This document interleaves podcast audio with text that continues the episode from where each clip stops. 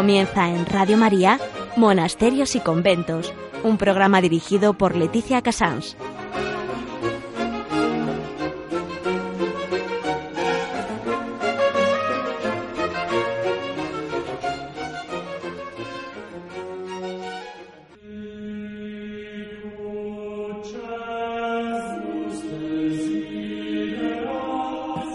Comenzamos hoy eh, Monasterios y Conventos, aunque hoy vamos a tener uno de esos programas especiales que hacemos de vez en cuando, en que vamos a intentar entrar todos juntos en un lugar de paz. Locus Pacem. Hoy entramos en el monasterio de mm, Real Monasterio de Santa María de Poblet, un monasterio eh, cisterciense ejemplar realmente se podría llamar un prototipo de monasterio del Cister. Son las 11, las 10 en Canarias y aquí desde Radio María tenemos la ilusión de poderles hoy eh, introducir dentro de lo que es la, historia combinada con la realidad y con el amor de Dios, ¿no? que es el que mantiene vivas tanto los paisajes como las piedras, como tantísimos santos callados callados y ocultos que siempre pasan por este programa. Eh, vamos a dar paso de entrada a, a una agenda de un santo muy poco conocido, San Bernardo de Poblet.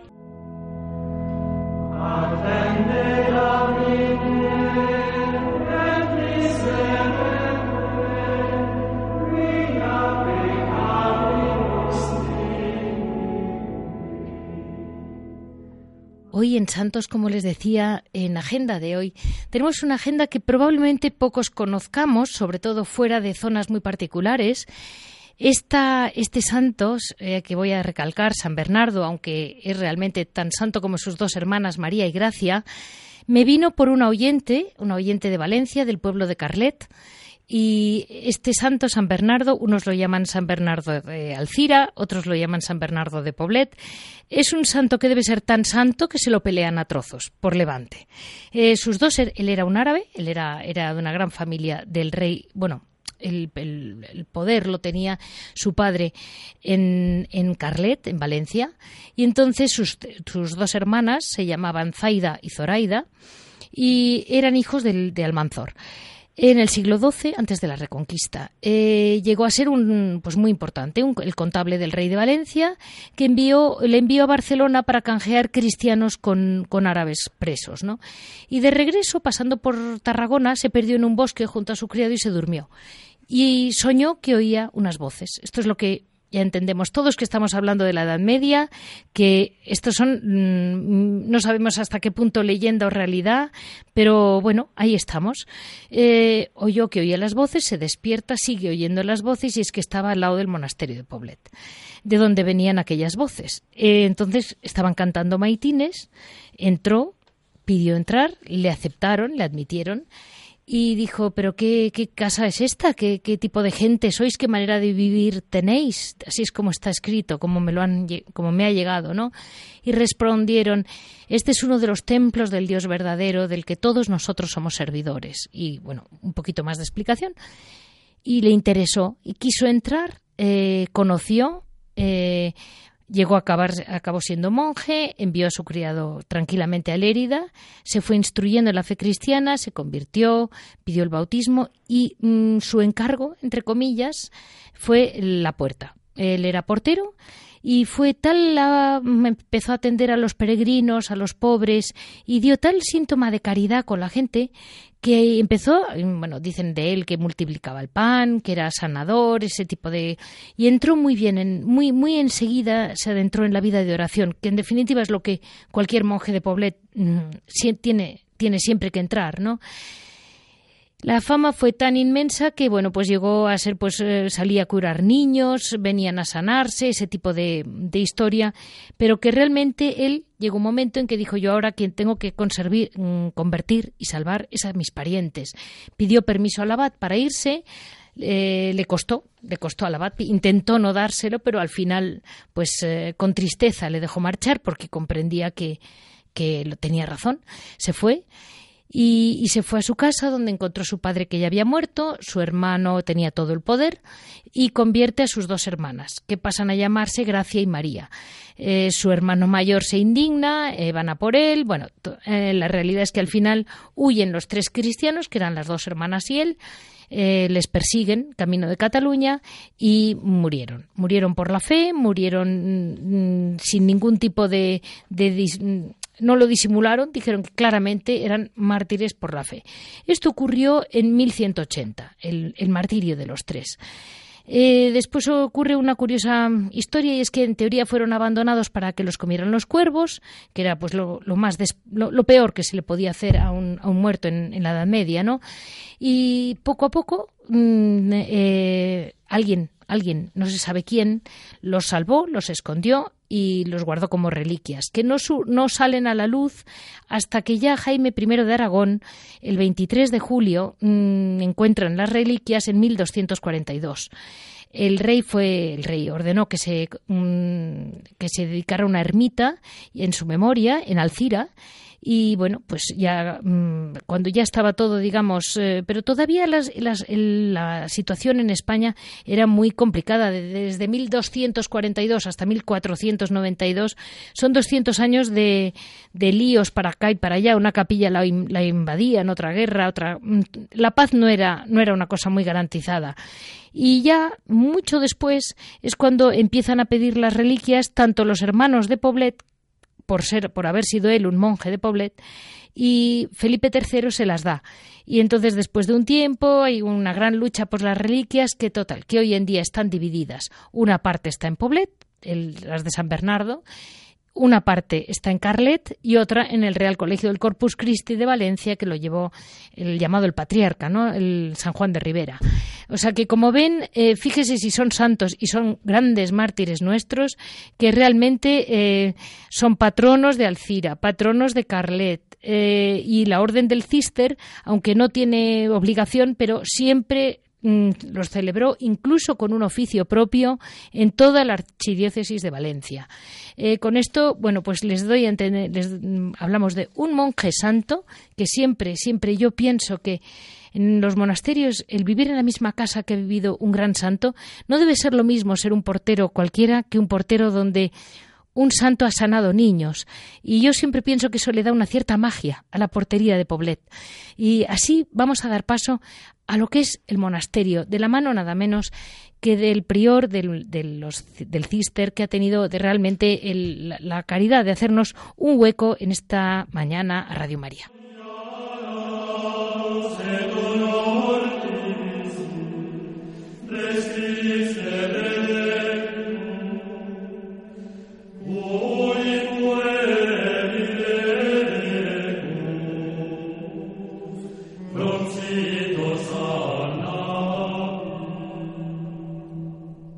Muy buenos días, Fray Rafael. Eh, desde Radio María le agradecemos mucho a usted porque yo sé que en el monasterio no paran, tienen muchísimo que hacer. De algún modo yo voy a intentar que nuestros oyentes hoy entren en el monasterio. Eh, de un modo vamos a explicarles por encima cómo es aquel mm, pequeño paraíso, porque yo lo considero un pequeño paraíso. Tengo que contarles a nuestros oyentes ante todo que yo, pues por supuesto, he hablado con ustedes varias veces, con el actual eh, eh, monje que vive en Roma, eh, Torcal, que mm, nos contó cómo es Luc Torcal. Le, soy honesta, ¿eh? ¿eh? Cómo luchó por sacar adelante como físico, que es toda la parte mm, ecológica, toda la mm, cómo han ido ustedes poco a poco cuidando aquel monasterio que realmente yo no me lo esperaba. Fui de niña, más de, más de una vez he ido de niña, pero aquello yo lo recuerdo, pues ¿qué quiere que le diga? Mm, siempre en obras. Y esta Semana Santa tuve la oportunidad de ir con mi familia y yo les comento a nuestros oyentes, si alguna vez quieren pasar una Semana Santa realmente recogida, eh, no lo duden. Mm, Santa María de Poblet les espera. Era una belleza, una música, un silencio y aquel paisaje, y yo dije realmente... Eh, esta es una casa de Dios. que es lo máximo que le puedo decir a usted, porque es lo máximo que le puedo decir como, como pobre prior, de mantener todo aquello vivo y, al tanto. Yo les convento ahora por encima a todos mm, nuestros oyentes que el monasterio de Poblet, mm, les comento muy por encima la historia, está en la cuenca de Barbera, eh, es una abadía cisterciense, un prototipo, o sea, el prototipo, si ustedes tienen una imagen de un, de un monasterio cisterciense medieval, ahí lo tienen. Está, eh, lo impulsa eh, Ramón Berenguer, conde de Barcelona, los monjes bernardos de la abadía de, Font, mm, de de Francia de 1149 vienen a los pocos años de, de abrirse, digamos, una rama de, la, de los benedictinos, pero que realmente como nos dirá, luego hablaremos del tema con el, con el prior. El Panteón de la Corona de Aragón fue allí desde finales del siglo XIV hasta la extinción de la Casa de Aragón. Luego, eh, después de distintas donaciones que fueron, digamos, sustituyendo la importancia que había tenido mientras había Casa de Aragón, hasta 1835 que llega una decadencia y, con la desamortización de Mendizábal, como casi todos los monjes tuvieron que irse. Pero no duró mucho, porque en 1930 empiezan la restauración y en el 35 ya se puede dedicar de nuevo la iglesia, o sea, el, culto en la iglesia. Y en el 40 retoman la abadía eh, algunos monjes. Hoy en día, en 1991, fue declarada por la UNESCO Patrimonio de la Humanidad que junto a Poblet en España tenemos eh, Guadalupe, El Escorial, San Millán de Yuso y San Millán de Suso y son los que gozan de ese título en España.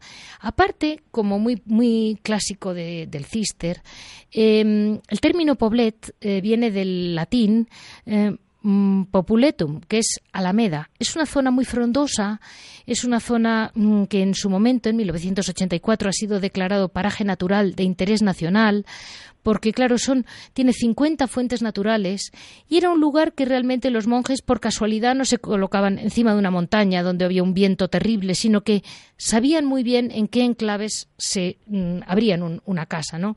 La fundación de un monasterio no se hace nunca por casualidad.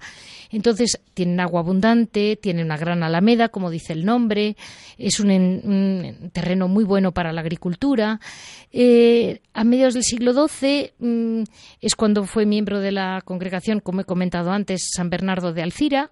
Antes le llamé San Bernardo de Poblet, ahora le llamo San Bernardo de Alcira, pero él fue de los dos.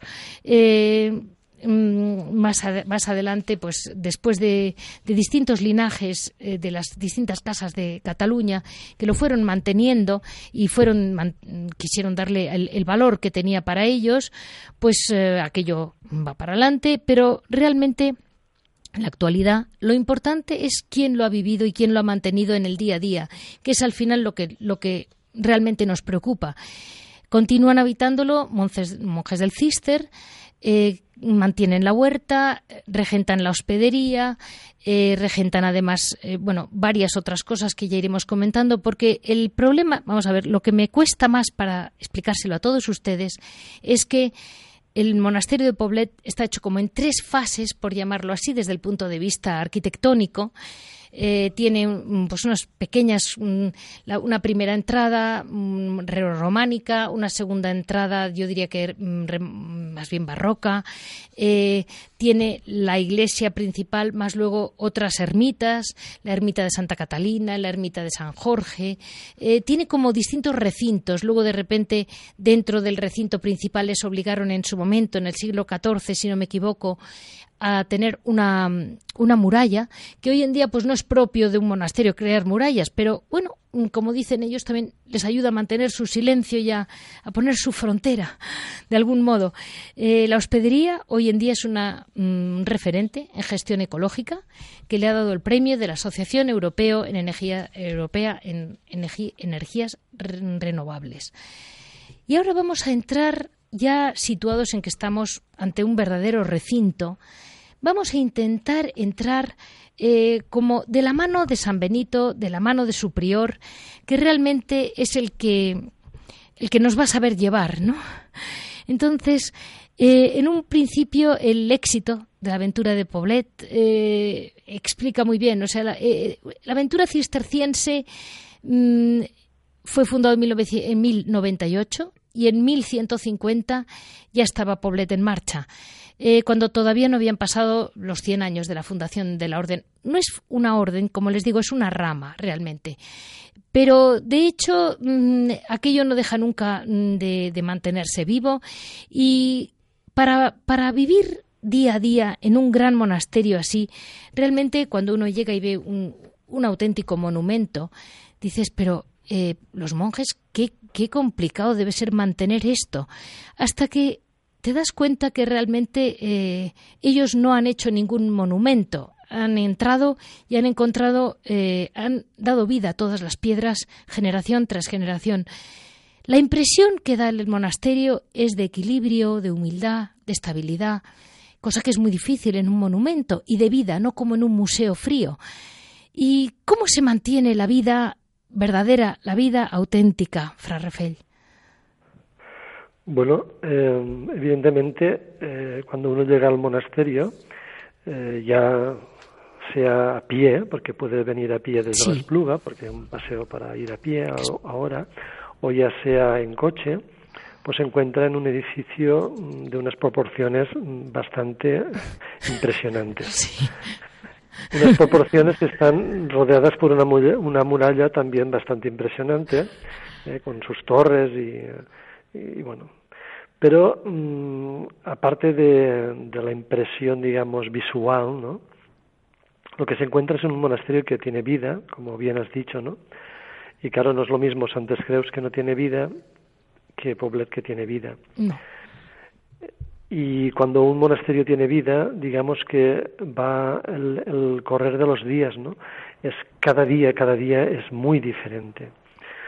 Es diferente por la naturaleza que nos envuelve, ¿no? Porque como bien has dicho, ¿no? La Semana Santa aquí es una semana muy bonita, ¿no? Porque está la viña aún no han salido los brotes, ¿no? Y es el, el empezar, ¿no? La resurrección de la de, todo, ¿no?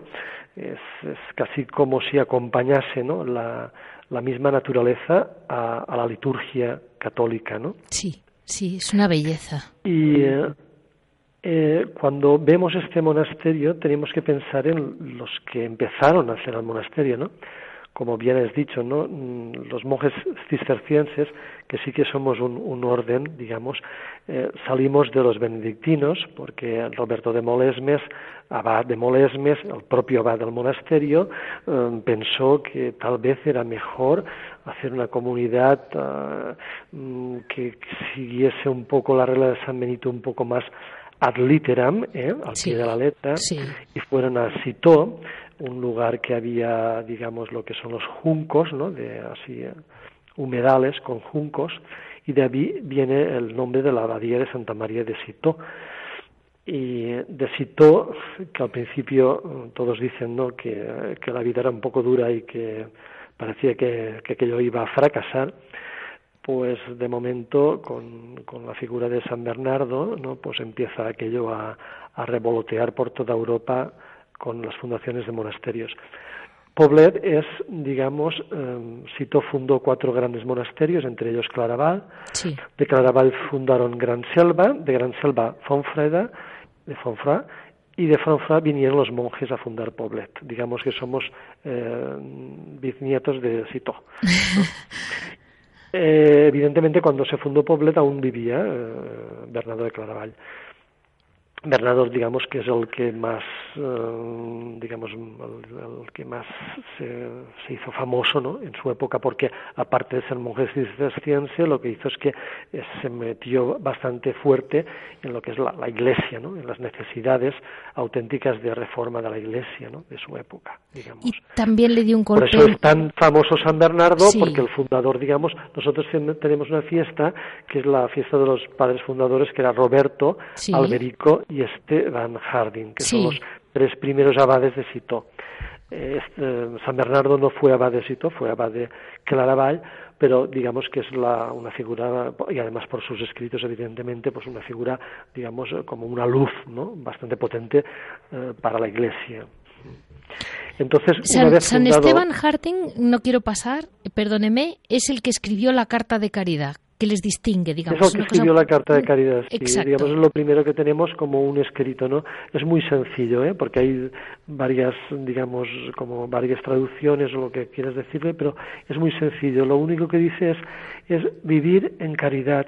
La importancia de una vida comunitaria es la caridad, el amor. Sí. ¿eh? Y yo siempre lo digo también, ¿no? O sea, cuando tienes que hacer un, un escrito, lo que sea, bueno, ¿qué, qué es el Evangelio, ¿no? Pues el Evangelio que es, amar a Dios y al prójimo. Pues eso es la, la, bueno, el fundamento ¿no? del cristiano y evidentemente del monje.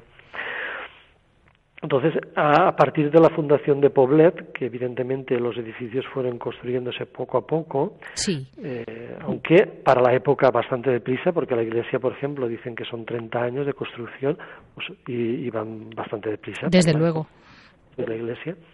Y aparte de la iglesia pues ya los otros el refectorio ¿no? y los otros edificios no por eso tenemos esa tan en la época que es no el siglo XII el siglo XIII entonces empezamos esa eh, mm, transición entre el románico y el gótico.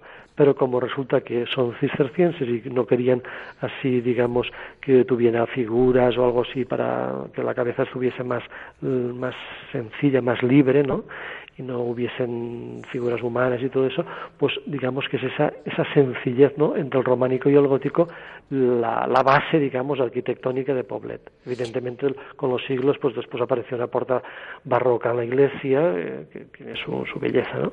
Y, así van, van construyendo, ¿no? Y mire, Fra voy, a, voy a seguir la línea de su página, la página de Poblet, que me ha parecido precioso porque no lo había oído no lo había conseguido hacer nunca de los monjes.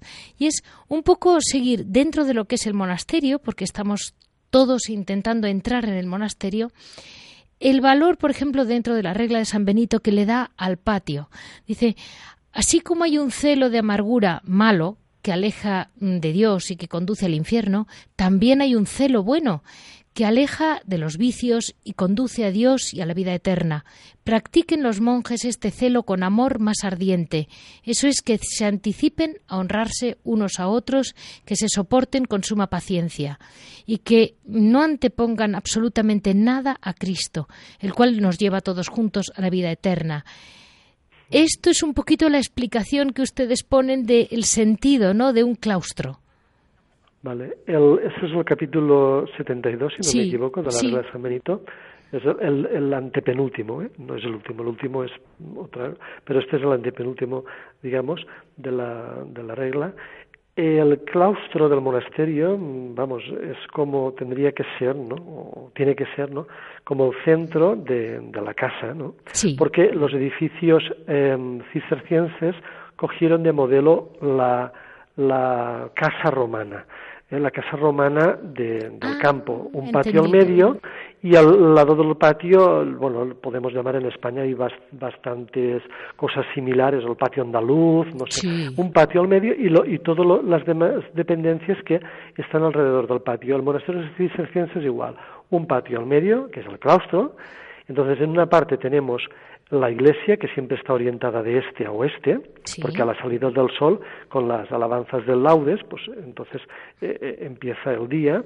Mm, Ad oriente. estamos orientados al oriente, ¿no? Porque Cristo es el oriente, ¿no? Que viene de oriente. Cristo. Eh, entonces tenemos la iglesia y a la otra parte contraria tendremos el comedor, el refectorio, porque también es un lugar importante para los monjes que se, se, están comiendo juntos en el mismo comedor, digamos, ¿eh? porque estamos en la vida espiritual, pero también la vida em, diaria, de diaria, continua, pues también estamos juntos en el comedor. Tenemos la cocina al lado y también cerca de allí tenemos lo que es el escritorio, que es la sala, antiguamente la sala de trabajo, que era el donde, digamos, los monjes se dedicaban a, hacer de copistas, ¿no? Sí, Entonces era la sala, una sala grande. Y en el, comedor que ustedes tienen, he leído que, que siguen teniendo eh, un, la lectura, o sea, durante la comida siguen leyendo. A la, bueno, nosotros desayunamos, comemos, em, almorzamos y, y cenamos, y en el almuerzo a mediodía y en la cena tenemos una lectura. La primera lectura es siempre un capítulo de la Biblia eh, la Biblia la hacemos toda seguida, digamos, y después tenemos algún libro, pues a veces es, a veces son biografías o un libro de historia o, o algún tratado de algún tema de teología, un poco variado, digamos. Y por la noche primero se lee el martirologio del día siguiente, pero claro, el martirologio nuestro, de, nuestra orden, o sea, son los santos más, digamos, más, digamos, del día y algún santo de estos que nadie conoce que son de nuestra orden, ¿no? Mm, por eso, no sé, ayer pues leyeron que hoy era San Enrique y, pues contar un poco de la vida del santo y, algún otro santo que ya es más, eh, digamos, propio nuestro. Sí, Y después se lee también otro otro libro que pues también puede ser eso pues un comentario una cosa espiritual o no tan espiritual porque ya tenemos en la en la parte de la colación que es antes de completas la lectura más espiritual digamos. Entendido. Y mm, leía yo también de la sala capitular suya, eh, siguiendo un poco, porque claro, todo está hecho, que es una cosa que es muy importante que lo, lo entendamos, que todo este concepto arquitectónico no se hizo ni para ser visitado ni alabado por los hombres, sino que realmente está hecho para alabar a Dios. Para dar gloria a Dios. Eso es. Entonces, claro, se, nota, se respira. Por ejemplo, la sala capitular de ustedes, eh, siguiendo la regla de San Benito, mm, decía, estos son los instrumentos del arte espiritual. Si los utilizamos día y noche sin cesar y los devolvemos el día del juicio, el Señor nos recompensará con aquel premio que Él mismo prometió. Ni ojo alguno vio, ni oído oyó, ni pasó a hombre por el mundo del pensamiento lo que Dios tiene preparado para los que le aman. Eh, digamos que eso es lo que se respira en el todo el, en todo el conjunto. Esto, es el capítulo cuarto, que es un capítulo que se titula Los instrumentos de las buenas obras. Y hay una, una rataíla de cosas que, que son buenas, digamos, o cosas que no o no esto, sí esto, ¿no? Y es, es importante, ¿no? Porque ese capítulo a mí siempre me gusta repasarlo, ¿no? Con los novicios, porque es importante recordarlo, eh, para, porque a veces te puedes, digamos, salir del, del, del redil, ¿no? Fácilmente, ¿eh? No crea que aquí estamos eh, todos un poco... El, repetir, el repetir los instrumentos de las buenas obras, dices, ay, sí, mira, sí tengo que, que, que ser paciente con aquella persona que no, que me pone de los nervios, ¿no? Pues tengo que ser paciente. Pues es, es eso, ¿no? Y no sé si, ahora no me acuerdo, pero hay no sé cuántos versículos, eh, todo de instrumentos de buenas obras, ¿no? Entonces, claro, en la sala capitular, como bien dices, es donde se reúne el capítulo, o sea, la comunidad, que son ya profesos solemnes, para hacer alguna charla o lo que sea, y también actualmente no es la, la, sala, ¿no? que nosotros hacemos la, lo que es la lectura de la colación y, se lee la regla de San Benito cada día, el padre Abad hace los comentarios de la regla en la sala capitular, y bueno, es, es, un lugar, digamos, de, del animus, ¿no? Del, del, del, de la alma del monasterio, de, que el abad da su mm, carisma, digamos, a la comunidad. Cada abad ha dado su carisma durante los siglos ¿no? a la comunidad. Los abades de Poblet han pasado la historia. La, algunos sí, algunos fueron hasta presidentes de la Generalitat a mí el que sí, sí, sí. Y otros fueron, vamos, consejeros del rey para aquí para allá, que bueno, sí, sí. Tenían un follón que, bueno, yo es que no, no podía extenderme abad por abad, pero el, el que más me ha divertido de todo es el malo, que mm, es el que hace hacer el retablo de la iglesia, que es una belleza todo tallado en blanco en alabastro, pero claro, lo consideraron los monjes que era demasiado lujoso para su carisma y acabó, pues yo creo que en el calabozo. Pero a mí me parece buenísimo el malo. Sí, ¿eh? acabó en, prisión. Bueno, no, ya no me acuerdo si era el castillo de Játiva o el castillo de Alicante, no me acuerdo. Pero vamos, castigadito sí, ¿eh? No. bueno, porque también se metió su familia. Es que lo que pasa es que, claro, se ve que el abad pues también metió su familia dentro del monasterio, ¿no? Como así, para que me defienda mi familia. Y eso no puede ser, ¿eh? Mire, por eso he avisado que era el malo. Yo, yo lo he dicho bien claro, era el, malo de, la historia. pero lo que ha quedado, ¿verdad? Ha quedado el retablo. El retablo les ha quedado. Yo comprendo que era muy malo, pero yo digo, ¡ay, qué bien! ¡Qué bien que fuera tan malo! Porque nos ha quedado un retablo espectacular. el retablo. Sí, sí, claro, es que es un retablo que es, bueno, es mm, de los, mm, del principio del Renacimiento, eh, oh. de alabastro y de Damián Forment, como el retablo del Pilar de Zaragoza, y algunos otros retablos en la Catedral de Santo Domingo de la Calzada y un retablo y no sé si San Lorenzo, la, Catedral de Huesca creo que también. Este retablo, bueno, es que es único en, en todo lo que es Cataluña, no hay ni un retablo que sea de este estilo, digamos, eh, al principio del Renacimiento, eh, con esta calidad, digamos. ¿eh? Lo que pasa es que, claro, el retablo sufrió la desamortización de Mendizábal. Entonces, el abandono, pues siempre lo que más pierde son las cabezas de las figuras. Claro, las cabezas siempre, eh, digamos, se rompen, ¿no? Se, rompen. Pero lo tienen muy bien restaurado, ¿eh?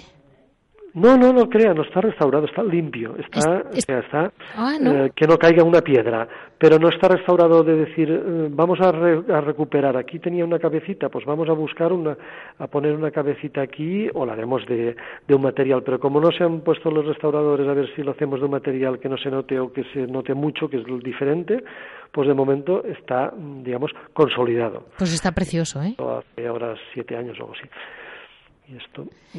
pues ahora vamos a dar paso al interior de esa iglesia que estamos comentando. El, mm. oratorio ha de ser, decía San Benito, vuelvo a mencionarle, como hacen ustedes. Yo sigo, les, les voy copiando. Eh, el oratorio ha de ser lo que dice su nombre, y en él no se ha de hacer ni guardar ninguna otra cosa. Una vez terminado el oficio divino, saldrán todos con sumo silencio, guardando la, la reverencia perdón, debida a Dios.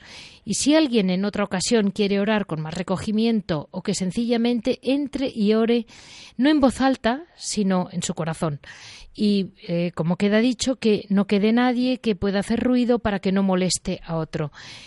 Eh, esto realmente produce envidia un, oratorio de ese tamaño y que realmente está hecho solamente para orar y no para eh, el ruido que, se arma. es la función del, oratorio de lo que es la iglesia de Poblet, de lo que es la iglesia de cualquier pueblo y cualquier parte de España. El oratorio es para orar, ¿no?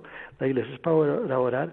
Entonces, creo que mm, se debe, mm, digamos, este espíritu de oración es el que a veces mm, no sé si desgraciadamente o, qué, a veces se pierde, ¿no? Porque a veces hay una celebración que yo qué sé, que viene mucha gente o la fiesta de un pueblo y entonces, claro, pues después de la misa, durante la Eucaristía, todo es en silencio, pero se ha terminado la Eucaristía y parece que sea el mercado. Sí, sí, totalmente. Eh, entonces, claro, por eso San Benito supongo que la experiencia hace que San Benito escriba esto en la regla. Es que sabían muchísimo. Porque, porque le, está escrita la regla de San Benito, está escrita con la experiencia de lo que estaba viviendo en su casa. Pero estamos hablando del siglo VI. Sí, claro. Entonces es que hemos cambiado poquísimo. Menos mal. Pero ya sabemos todos que, que a veces conoces a una persona y hace tiempo que no la has vista y entonces los, pues, le, le haces un abrazo y un, y un clamor fuertemente y entonces no te das cuenta que hay una persona al lado que resulta que quería que estaba orando, ¿no? Y esto, esto. Y este, este problema, pues bueno, aún, aún, aún existe.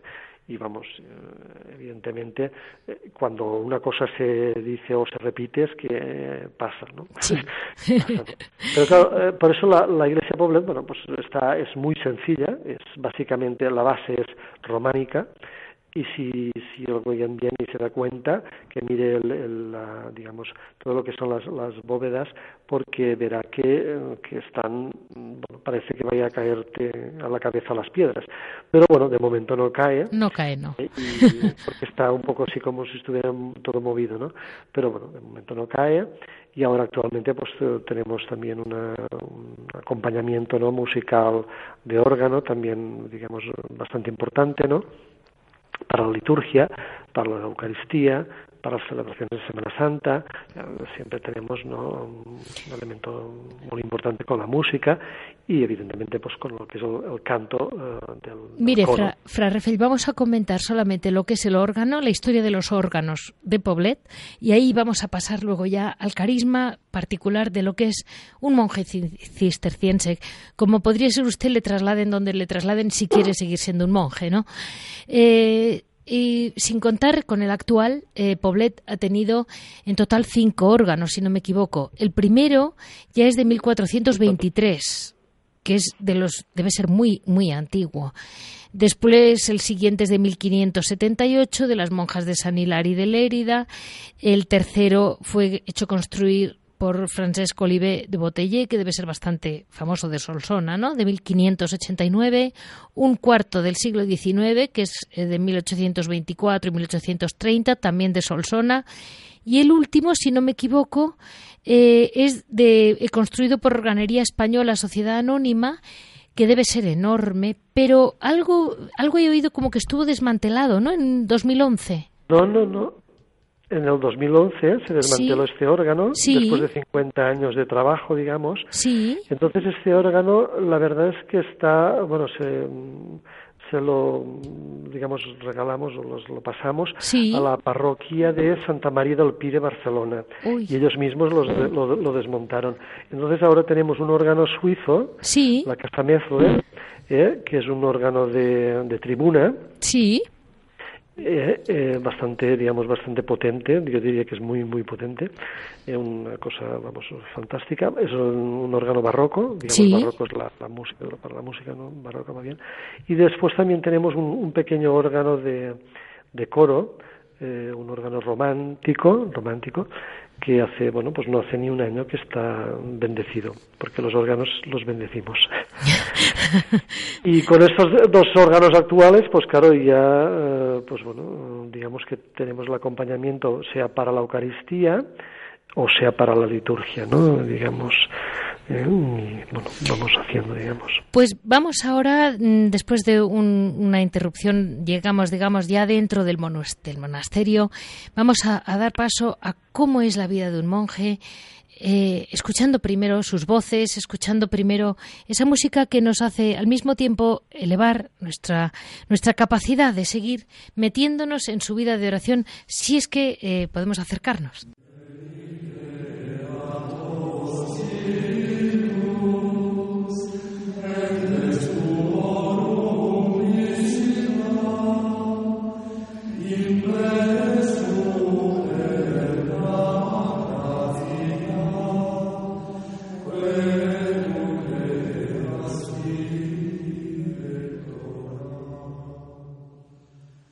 Después de esta brevísima antífona, pero así damos paso un poco a lo que es un monje cisterciense hoy. Hoy, igual que ayer, porque yo les encuentro muy parecidos a los que yo he leído. Hay veces que cuando se habla con ustedes dices, pues realmente siguen conservando su, vida de oración, su lección divina, su, su, su carisma hospitalario y mm, realmente hoy por hoy eh, ¿cómo mantener vivo un monasterio así? El, horario, ¿cómo mantienen ustedes el recogimiento? ¿Qué es lo que yo encuentro quizás más difícil de esta época? Mm, bueno, em, me río un poco porque estoy pensando cómo a mí me decían que yo no podía seguir un horario, digamos, tan, digamos, estricto, ¿no? Nunca en la vida. Pero bueno, ya hace 18 años que sigo este horario y no pasa nada. A las 5 y cuarto empezamos con matines. Sí. Los matines nosotros, eh, digamos, bueno, normalmente son recitadas, pero algún día también ahora son todo contado, ¿eh? los matines, los días más, más solemnes, ¿eh? la Virgen, por ejemplo, la Asunción de la Virgen, Navidad, eh, Epifanía, Pentecostés matines. Y después de matines, digamos que, claro, empezamos, pero fíjate porque la primera cosa que se dice en matines es, eh, bueno, nosotros lo decimos en catalán, claro, pero es ah, eh, que el Señor me abra los labios, ¿no? O sea, me tiene que abrir los labios el Señor, porque el Señor es el que me, abra, me abre los labios para que yo proclame su alabanza. Fíjate que eso es lo primero que se dice durante el día, ¿no? Y entonces es porque ese día las 24 horas de ese día que tengo delante es para alabar al Señor, ¿no? En todo lo que haga. Quizás ese, después de ese toque de alabanza que tiene el cister eh, lo, es una continuación, digamos, natural de la lección divina o ese, leía yo de San Benito, en ese cerrar página a la oscuridad de la noche para iniciar la luz de la alabanza. Me ha parecido como muy todo basado en alabanza. Bueno, es que es lo que, si no tenemos que alabar nosotros que somos monjes, ¿quién tiene que alabar a Dios, no? Pues nuestra, nuestra tarea principal es la alabanza. ¿eh? Después ya serán los trabajos manuales, lo que sea, pero la tarea principal es la alabanza. Porque ya leía yo, ¿no? Claro. Que les decía yo que, que ya, ya eh, siendo árabe mm, San Bernardo, San Bernardo del Cira, ya le chocó que dijo, pero ustedes qué hacen aquí dentro, que viven. Y, y le responde el monje, alabar a nuestro Dios. es eso, es eso la alabanza, lo primero que, que, se dice durante el día, ¿no? O sea, bueno, lo dice el, el hebdomedario, es la, el, sacerdote, digamos, el monje sacerdote que empieza la, el versículo, pero los otros contestamos eso, ¿no? También. después de matines tenemos una, viene a ser como una hora, ¿no? Entre las seis y las siete de lección divina. Sí. Eh, y esta hora de la divina, digamos que la volvemos a tener una hora antes de vísperas, digamos, al principio del día y al final del día tenemos una hora y otra hora, ¿no? Dos horas de lección divina. La lectura divina, no sé si sabéis que lo, es la, principal fuente, ¿no? Es la, lectura, eh, digamos, muy pausada, ¿no? De la, de la palabra de Dios, ¿no? Sea del Antiguo Testamento o del Nuevo Testamento, una lectura pausada, eh, eh, meditada, digamos, que esa lectura te tiene que entrar en tu corazoncito para que tú puedas, digamos, mm, captar ¿no? eso que te está diciendo Dios a ti, para que eso lo puedas vivir durante ese día o durante toda la vida, ¿no? Pero que tengas ese. Y, básicamente, si tuviésemos que hablar del carisma de un monje, es el carisma de que le viene de lo que absorbe el monje de la lectura de la palabra de Dios. Sí. Sí, tal cual. Vale. Después de, la lección tenemos los laudes, que son todo cantado. Ya lo otro ya lo hacemos todo bien cantado, ¿eh? Nosotros cantamos mucho.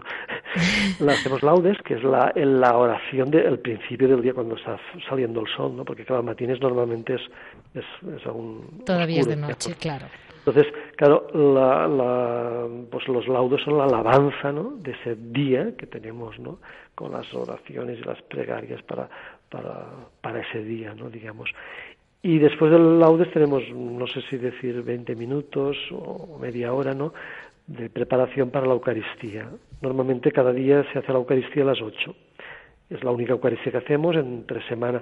En domingo la Eucaristía conventual es a las 10 y después también hacemos una Eucaristía a la 1 de mediodía y otra a las 6 de la tarde. Porque, bueno, por los turistas y la gente de los pueblos de por aquí. Después de la Eucaristía, pues tenemos la, lo que es la, el desayuno, ¿no? Desayunamos en este refectorio que ya hemos hablado, eh, pero sin lectura, digamos, bendecimos la, la, mesa y después, conforme los monjes van terminando, pues ya van a, a digamos, a, a, limpiar los platos o lo que sea, ¿no? Y otros ya, pues ya empieza la campana a sonar la campana de trabajo y cada uno va a su, a su lugar de trabajo, ¿no? Después tenemos la, cuando termina el trabajo, pues tenemos la oración de mediodía y el almuerzo. Eso suele ser a la una, una y cuarto el almuerzo. Eh, tenemos después del almuerzo, pues claro, también un, algún día, no todos los días, pero tenemos eh, martes y jueves y domingo tenemos lo que se llama recreación, es decir, que nos unimos los monjes en una sala, pues unos juegan al parchís, otros al ping-pong y se habla y se comenta el periódico y bueno, todo eso. Y me comentaba que alguna vez salen como de excursión como los cartujos, la montaña. Claro, bueno, un día, un día a la semana, ¿eh? sí. suele ser el jueves, ¿no? Porque esta semana, no, porque esta semana cayó un día que nosotros hicimos el festivo, que fue el martes, que era San Benito. Ah, claro. Entonces, claro, al ser festivo un día de la semana, pues entonces ese día del festivo es el que hemos hecho el paseo, digamos, por la tarde. Y, y me decía usted que disfrutan mucho yendo a la montaña. Sí, sí. Una vez al mes tenemos un, digamos, un refugio de la montaña o una casita, bueno, un caserón, digamos, que puede, bueno, una vez al mes vamos a hacer una paella allí, a, bueno, a comer así, con, hablando todos y subir, claro, los más jóvenes subimos por la montaña por la mañana y hacemos tres o cuatro horas de camino hasta la casa y luego bajamos ya más mm, por la vía recta, digamos, por la carretera, que en una hora estás aquí. Vamos, que si se les ve a ustedes vestidos de blanco con el escapulario negro, pueden parecer ángeles, pero si luego se les ve comiendo paella, pueden parecer hombres. Pues es que somos hombres, ¿eh? De momento no tenemos alas. ¿eh? ¿eh? Y yo siempre digo que mejor no tener alas porque si tuviésemos que volar, porque este monasterio es muy grande y para ir de una parte a la otra tienes a veces que pensártelo porque está lejos. Bueno, haces muchos kilómetros al día aquí porque para moverte es muy grande. Pero bueno, eso. Pues más o menos eso. Y la, por la tarde también tenemos la hora de trabajo, las horas de trabajo, y después terminamos con, con la lectura, eh, la, la lección, digamos, las vísperas, también todo cantado, todo solemne, y después de la vísperas tenemos la cena, eh, un breve momento, digamos, para, para limpiar los platos o la cocina o lo que sea, y la lectura de la colación, la lectura de la regla, completas, y terminamos con la salve, con la salve, digamos, a la Virgen, la salve en tono solemne y propia cisterciense, digamos. Una cosa, eh, yo cuando fui me encontré con un cantoral verdaderamente trabajado, y usted me ha dicho que tienen otro incluso más que van a hacer, que es, eh, se lo comento a nuestros oyentes porque me llamó la atención, no, es, no era exactamente música gregoriana lo que yo vi, eh, pero era una música polifónica en catalán muy, muy bonita, muy coral. Eh, ¿Realmente esto lo han elaborado ustedes? ¿Lo tienen todos los benedictinos? No, no, no, no. Este es el, supongo que si era el Jueves Santo, era el cantoral que hicimos propio, digamos, lo teníamos en, hojitas y así con así mal encuadernado, y entonces hicimos unos, hace eh, el año 2000 hicimos unos libros, eh, nos, nos, nos pagaron, no, digamos, la, publicación, la edición de los libros. Estos libros no, mm, a ver, no se venden, ¿no? Porque son los que tenemos desde el año 2000, ¿no? Evidentemente son unos cantorales muy, muy elaborados, con ilustraciones de, de Fray Angélico, ¿no? Preciosos. Del convento de San Marco de, de de Florencia acciones que, que acompañan ¿no? lo que es la, ese cantoral solamente desde Semana Santa desde bueno desde, empezamos con los cantos este canto que hemos oído antes es la introducción de, de la misa del Domingo de Ramos digamos lo, lo que estamos oyendo en la sintonía, ¿no? Pues empezamos desde el Domingo de Ramos hasta la, la, la, misa, ¿no? Digamos, de la misa del día, la misa del día del Pascua de Resurrección.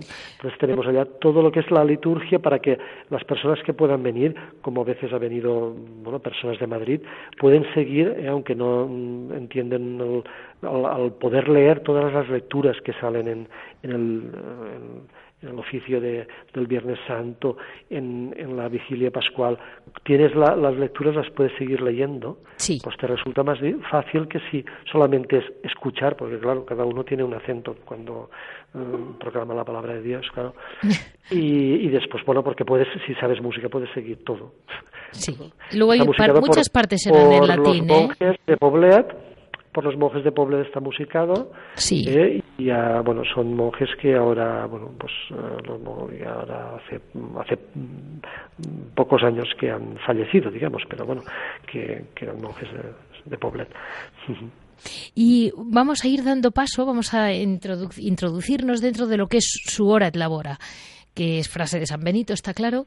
Eh, ustedes tienen, además del monasterio, tienen dentro del recinto una hospedería Mm, con su restaurante para gente. Lo llamo restaurante aunque no tiene precio de restaurante, pero sí, honradamente, se lo digo a la gente, tiene calidad de restaurante y ahí tienen un toque moderno de decir, han sabido hacer un lugar moderno, un restaurante moderno para la gente, de forma que si quieren ir de excursión en el día, tienen un lugar donde realmente hasta la comida misma es sencilla, muy basada en comida, pues, ¿qué quiere que le diga? Alcachofas en la primavera, no sé cómo explicarle a la gente.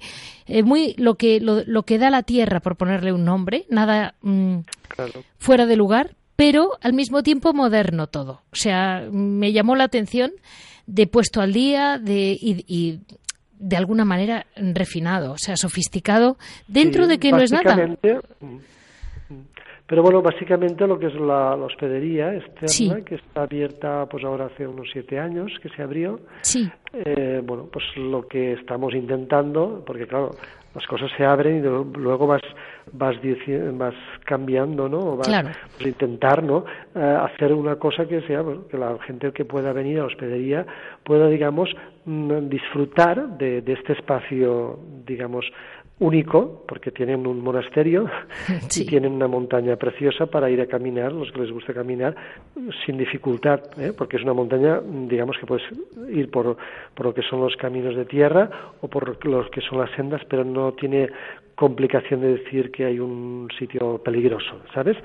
Es todo muy, muy, digamos, muy fácil. ¿no? Eh, es, la montaña es muy fácil.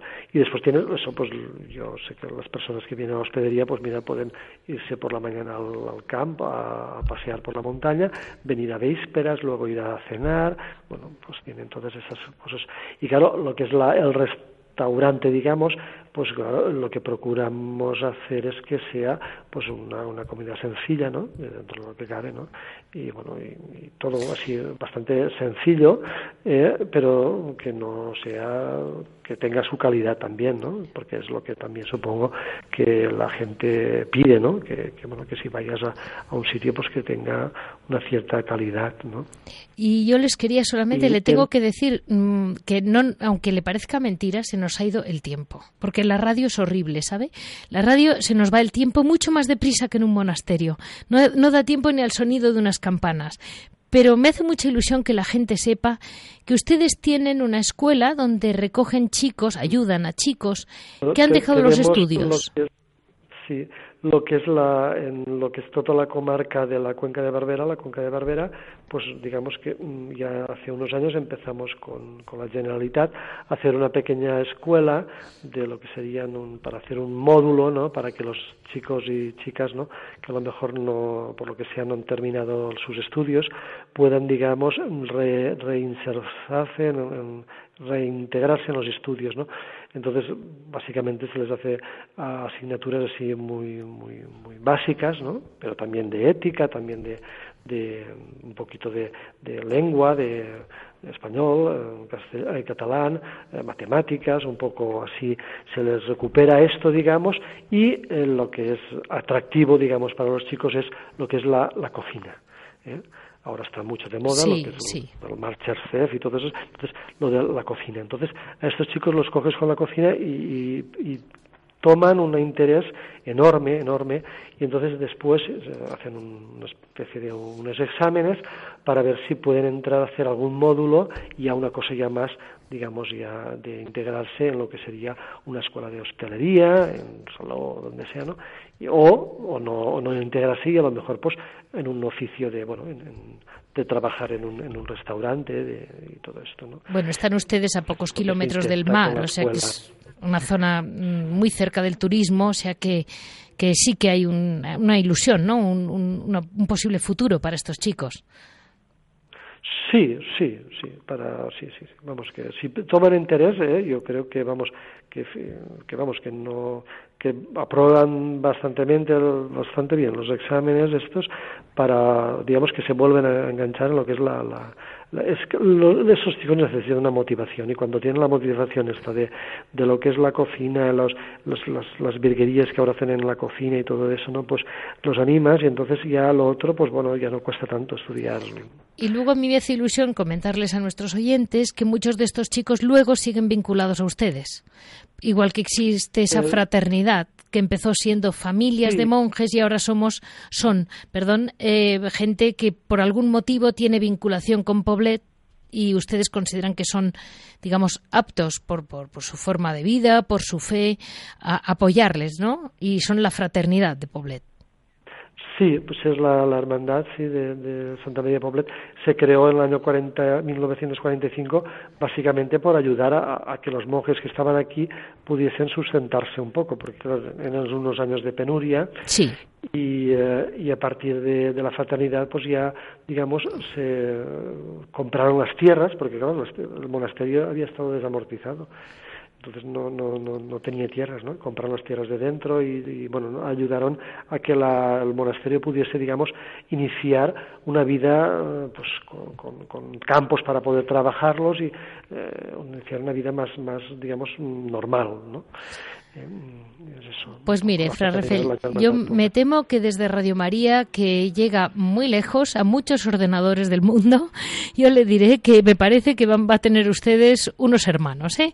Vamos a formar parte de la fraternidad, nos guste o no, porque está Nuestra Señora con ustedes y con nosotros. Pues muchísimas gracias, Fra Refel. Eh, les dejamos a todos con la, la, salve compuesta por el monje cisterciense San Bernardo, que tantísimo se inspiró. Esta salve que todos cantamos popularmente y que no sabemos de dónde viene, Fra Refel sabe muy bien que viene de la Orden del Cister. Muy buenos días a todos nuestros oyentes. Espero estar pronto con ustedes de nuevo. Muy bien, buenos días. Buenos días.